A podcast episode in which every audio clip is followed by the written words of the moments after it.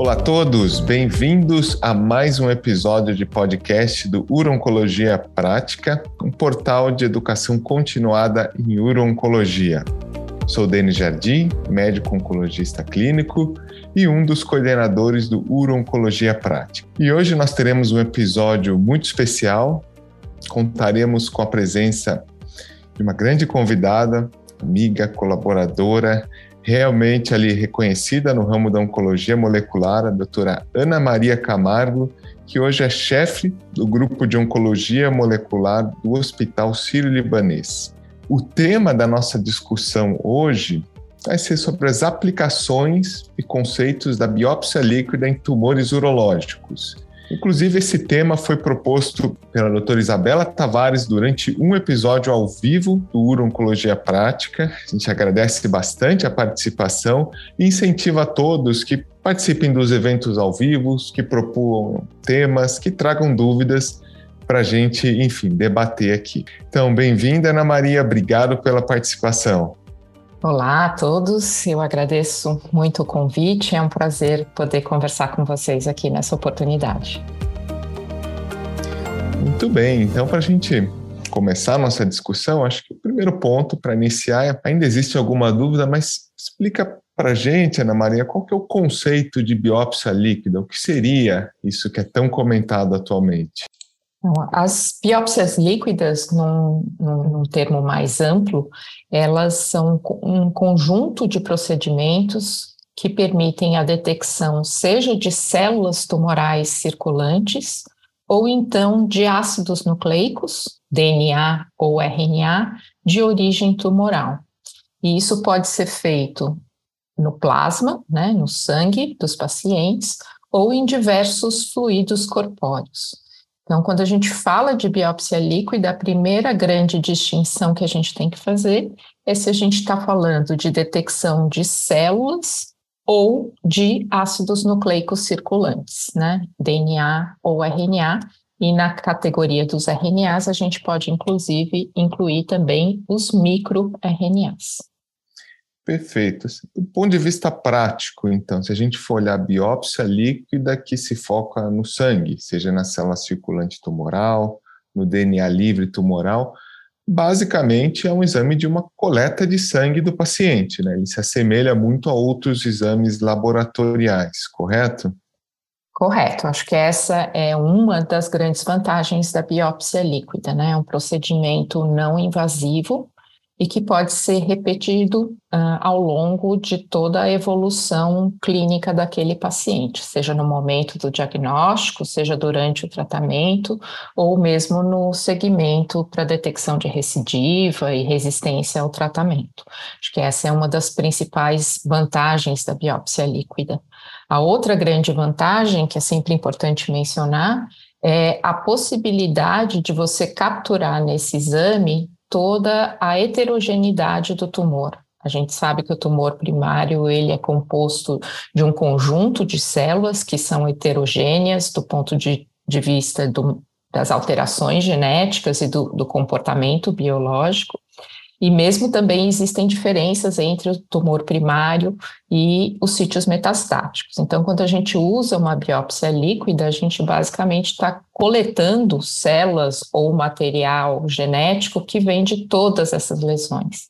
Então, a outra vantagem da biópsia líquida é poder representar melhor essa heterogeneidade intra e interlesões. Ótimo. A gente tem visto realmente que na literatura médica, principalmente em ambientes acadêmicos de pesquisa, o número de publicações que utilizam biópsia líquida tem crescido muito, né? Então hoje praticamente quase todo o protocolo que é feito de intervenção, muitas vezes o paciente tem que coletar sangue para no futuro fazer essas análises.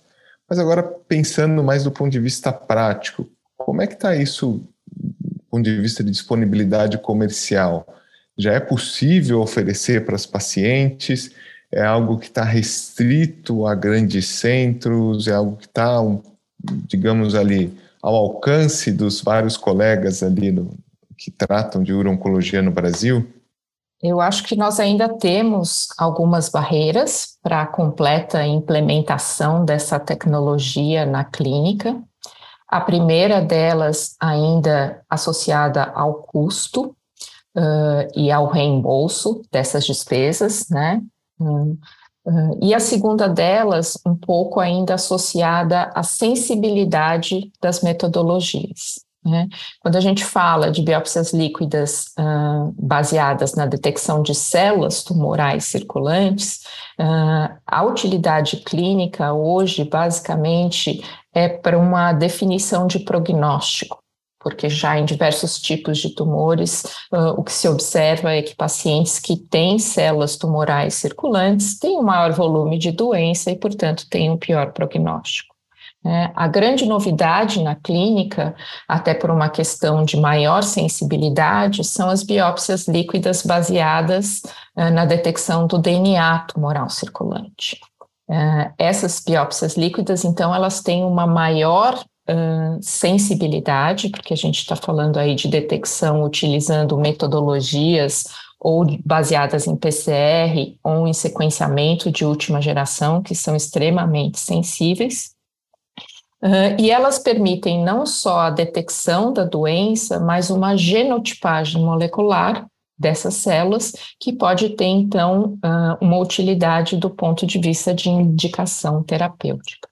Então, na clínica, hoje, as biópsias líquidas baseadas em DNA circulante, DNA tumoral circulante, e principalmente aquelas que usam a metodologia de sequenciamento de última geração, são as mais promissoras e as mais utilizadas, mas ainda com uma barreira importante em relação ao custo e o reembolso desses exames. Exato, né? A gente vê que Existe ali, inclusive, o teste de célula circulante tumoral para diagnóstico de ARV7. Ele, esse é um teste pouco disponível no Brasil, tem que, enfim, usar um, um, um laboratório americano, mas a gente já vê vários laboratórios, inclusive nacionais, que oferecem, do ponto de vista comercial, o teste de sequenciamento do DNA circulante tumoral. Tem, óbvio, aqueles mais conhecidos, como o próprio Foundation Medicine, mas tem vários outros laboratórios hoje de grandes grupos que já estão, enfim, oferecendo do ponto de vista comercial, mas não tem cobertura. Agora a gente começou a citar já, mas pensando em tumores urológicos, aplicações práticas. Acho que sempre tem alguma dúvida, né? Primeiro ponto seria sobre diagnóstico precoce e rastreamento. Acho que isso em tumores urológicos está muito longe ainda de acontecer. Eu acho que aparentemente é o que está mais distante de ter uma aplicação prática, até porque o câncer de próstata inicial ele tem uma ferramenta que é o PSA já, né? Para diagnóstico precoce. Nessa área estamos um pouco distantes, né, Ana? Eu acho que sim, principalmente se a gente estiver falando então da detecção do DNA circulante em plasma dos pacientes, né? Tanto os pacientes com câncer de bexiga, como com câncer renal e câncer de próstata, eles têm altos níveis de DNA circulante, mas num cenário metastático da doença. Num cenário de doença inicial, doença localizada, esses níveis são relativamente baixos e, portanto, a gente teria que ter uma melhora significativa na sensibilidade de detecção das metodologias atuais para que isso possa se tornar uma realidade aí no futuro. Mas o interessante é a gente pensar também, principalmente no contexto uh, de doenças urológicas, uh, na detecção de DNA circulante na urina. E, e, nesse sentido, apesar da gente ainda não ter isso disseminado amplamente na clínica, os resultados são bastante promissores principalmente uh, na detecção de doença residual, não de diagnóstico e screening, mas na de detecção de doença residual. Interessante. Esse seria um outro ponto de aplicabilidade mesmo clínica, que seria, bom, o paciente que tem o seu diagnóstico de um tumor urotelial, faz eventual procedimento, normalmente uma cirurgia, que a gente quer definir se existe algum papel para algum tratamento posterior, ou seja, detectar se é DNA tumoral residual com uma medida de doença residual para aí se indicar. Uh, isso tem caminhado principalmente em carcinoma urotelial, e ali o teste que mais caminhou é o ctDNA no sangue. Lembrando, por exemplo, que hoje a gente tem uma imunoterapia aprovada para esses pacientes pós-cistectomia, quando tem doença residual na peça, né, na anatopatológica, o nivolumab. A gente não depende do teste, mas teve um resultado bem interessante do atezolizumab, que ele foi testado também nesse cenário adjuvante, no estudo o Invigor 010, e o estudo foi negativo, mas depois eles fizeram análise diferenciando aqueles pacientes que eram ctDNAs positivo e os negativos, e os dois principais ensinamentos desse estudo é que ser ctDNA positivo após cirurgia confere um risco de recorrência muito maior do que ser negativo. E aquele grupo que é positivo, ao utilizar a imunoterapia adjuvante, esse risco se reduziu, o que não aconteceu no grupo ctDNA negativo. E agora isso está sendo explorado num estudo clínico aberto, inclusive no Brasil, selecionando melhor os pacientes do ponto de vista de se ele é positivo, vale a pena testar a imunoterapia. Então, eu acho que é uma ferramenta importante para a gente selecionar melhor o paciente e não oferecer para todo mundo, já que muitos pacientes não vão recidivar, não vão precisar do tratamento e eventualmente vão ter toxicidades, né? Sim, eu, eu acredito, né, se eu tivesse que apostar, né, a gente já tem aí o uso das biópsias líquidas baseadas em ctDNA para definição de conduta terapêutica num, num, cenário de doença avançada, mas eu vejo bastante promissor não somente nos tumores urológicos, como você mencionou aí, o carcinoma urotelial, temos também estudos saindo em câncer coloretal, mostrando também que o DNA tumoral circulante pós-cirurgia tem aí um valor prognóstico e pode ser usado para guiar a adjuvância, eu apostaria que esse será o, a nova aplicação das biópsias líquidas em diferentes tipos de tumores.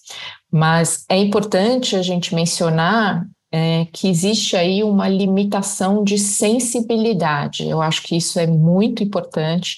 Quando a gente fala em biópsia líquida, uma coisa que a gente tem que ter em mente é que a fração do DNA tumoral é muito baixa em relação ao DNA total que tem circulante, que existe circulante e que vem de outras células normais que estão ali também num processo de, de renovação, de morte e replicação. Então, a gente tem que entender que a sensibilidade desses testes é crucial e que ainda existe uma taxa importante de resultados falso negativos nos testes de biópsia líquida, simplesmente porque a fração de DNA tumoral, seja na urina, seja no plasma, ainda é muito pequena. Por conta disso, nós temos que ter um volume de sequenciamento muito grande.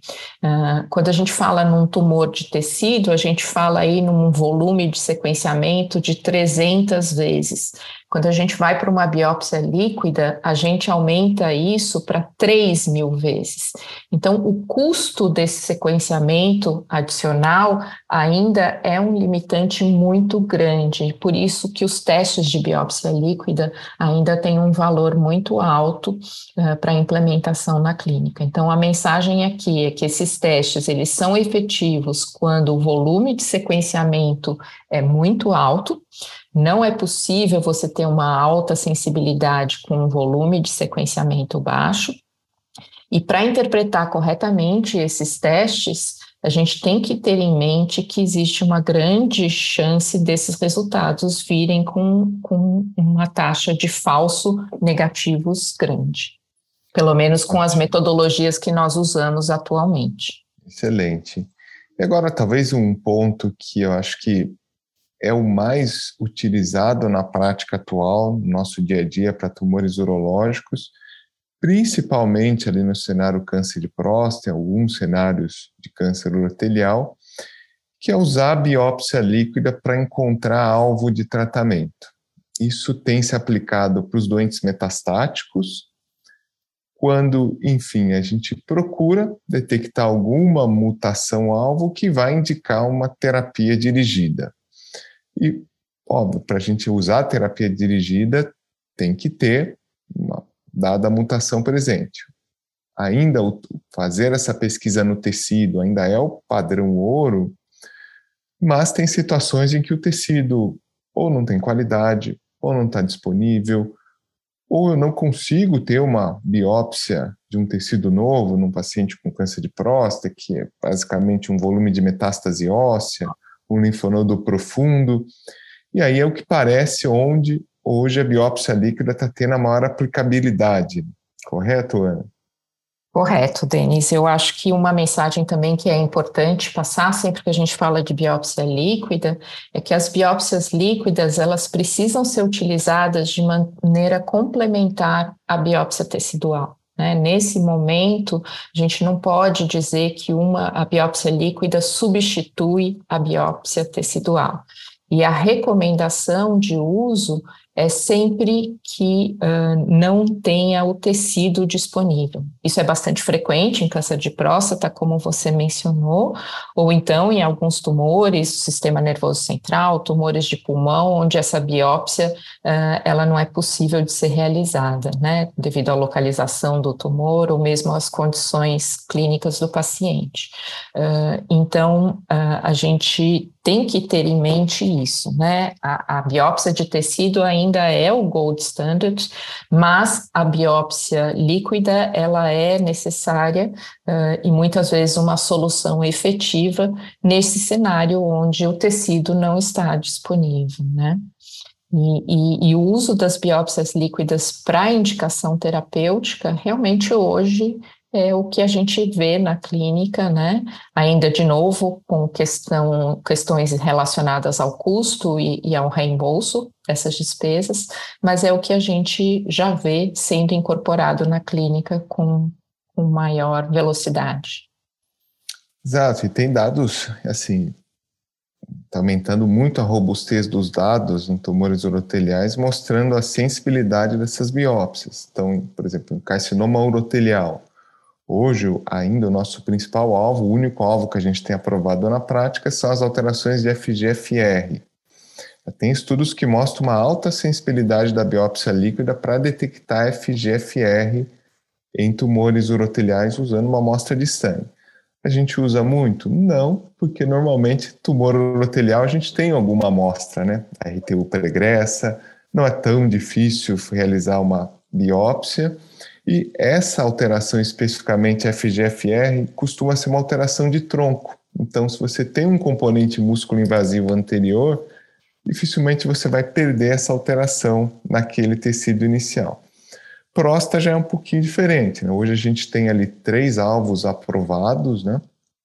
mutações em ATM, BRCA1 e 2, que quando alterados indicam ali ou sugerem que pode ser usado o inibidor de PARP no cenário resistente à castração, uh, e essas alterações às vezes são de uh, difícil detecção pela falta do tecido. Já tem dados ali bem robustos, tanto do estudo Gala, do estudo Profound, mostrando que tem uma boa correlação, no geral a sensibilidade é em torno ali de 90, 92%, com a biópsia líquida, mas tem que ter alguns cuidados, né? Recentemente eles mostraram que um tipo específico de alteração, que é a, a deleção homozigótica de BRCA2, é a que mais perde de detecção na biópsia líquida, e é justamente a alteração que prediz maior sensibilidade ao inibidor de PARP.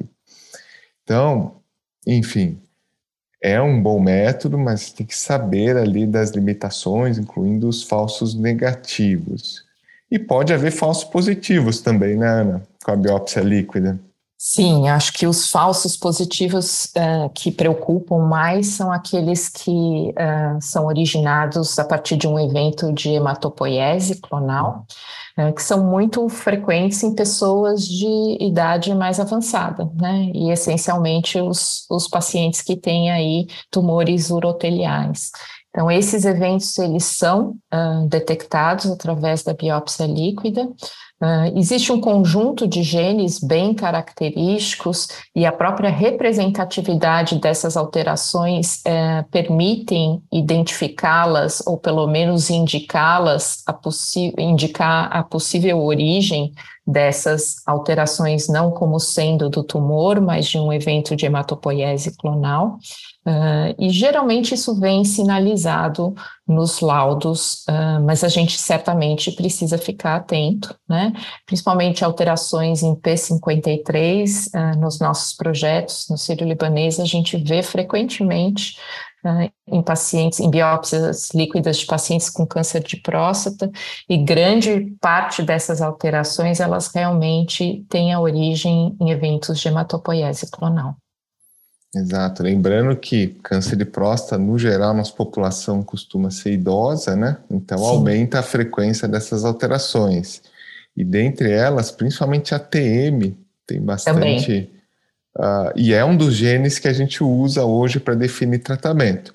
CHEC2 também é um dos genes mais associados, apesar de não estar tá aprovado o inibidor de PARP em CHEC2, também existem alguns dados, então muito cuidado se vier um ATM ou um CHEC2 num homem idoso que fez uma biópsia líquida.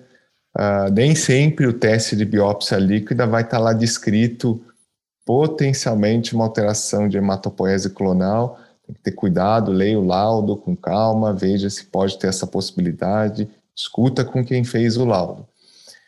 Acho que do ponto de vista prático, um outro toque legal para todo mundo é quando for pedir esses testes, principalmente no cenário de câncer de próstata, também avaliar o melhor momento, né? Então, te vê que as, os falsos negativos, às vezes, é quando tem baixa fração alélica ou fração tumoral do paciente. Então, se é um paciente com pouco volume de doença óssea, um outro linfonodo, a chance do teste vir falso negativo é maior. Ou se é um paciente que começou um novo tratamento, que pode estar em resposta, talvez não seja o melhor momento. Geralmente o melhor momento é quando ele está naquela hora da progressão da doença. Final de uma linha em que você está antecipando o próximo tratamento, é onde aumenta a chance do teste trazer algum resultado. Bom, muito bom. Acho que para a gente finalizar, o último ponto, Turana, e para o futuro, alguma perspectiva que mais te anima, mais promissora, principalmente em tumores urológicos? Olha, Denise, eu acho que eu gosto muito também de pensar no uso de biópsia líquida no cenário de resistência uh, adquirida ao tratamento, né? A gente já vê essa uma realidade em câncer de pulmão, o exemplo mais emblemático aí é a detecção de T790M, né, como aí uma resistência aos inibidores de primeira e segunda geração, uh, e eu imagino que isso também vai acontecer no cenário de tumores urológicos, né, seja com os, uh, a terapia hormonal de segunda geração, seja também com os próprios inibidores de FGFR, como você mencionou. Então, eu, eu, eu gosto uh, desse potencial das biópsias líquidas também na detecção de uh, resistência adquirida ao tratamento. Né? Os testes hoje, por exemplo, já permitem a detecção de alterações em AR, né? Uh, que a gente sabe que são alterações que estão aí associadas a resistência à enzalutamida, à, à biraterona. Uh, então, acho que esse é um cenário também que eu gosto de ter aí no radar a curto prazo. Eu acho que isso também pode ser incorporado. Não sei o que, que você acha. Concordo 100%. Eu acho que do ponto de vista de perspectiva, não tenho dúvida que essa vai ser uma ferramenta fundamental para o tratamento oncológico no futuro, seja para definir o paciente que vai fazer um tratamento pós-operatório, seja para definir tratamentos, resistência e que o que a gente torce é para que cada vez mais a disponibilidade seja maior, os custos mais acessíveis e, eventualmente, até, óbvio, nos cenários apropriados, a, a cobertura de fontes pagadoras. Que, enfim, vai fazer diferença. É um teste fácil de ser feito, muito cômodo para o paciente. Então, acho que isso que eu vejo como uma boa perspectiva para o futuro. Muito bem. Então foi uma excelente discussão. Gostaria então de agradecer a doutora Ana Maria Camargo pelas considerações, pelos ensinamentos, pelas contribuições enormes. Então, obrigado, Ana. Eu que agradeço, esse é um dos meus assuntos favoritos e eu acho muito importante esse tipo de alinhamento e, e, e de conversa com, com vocês, né, com os clínicos que solicitam esses testes e que têm o desafio de interpretar esses resultados na rotina aí da clínica. Muito obrigada, viu, pelo convite. Nós que agradecemos. Então, obrigado a todos que escutaram nosso podcast. Lembrando de seguir o Uro Oncologia Prática nas principais plataformas de streaming e também nos nossos eventos mensais de discussão ao vivo. Obrigado e até uma próxima.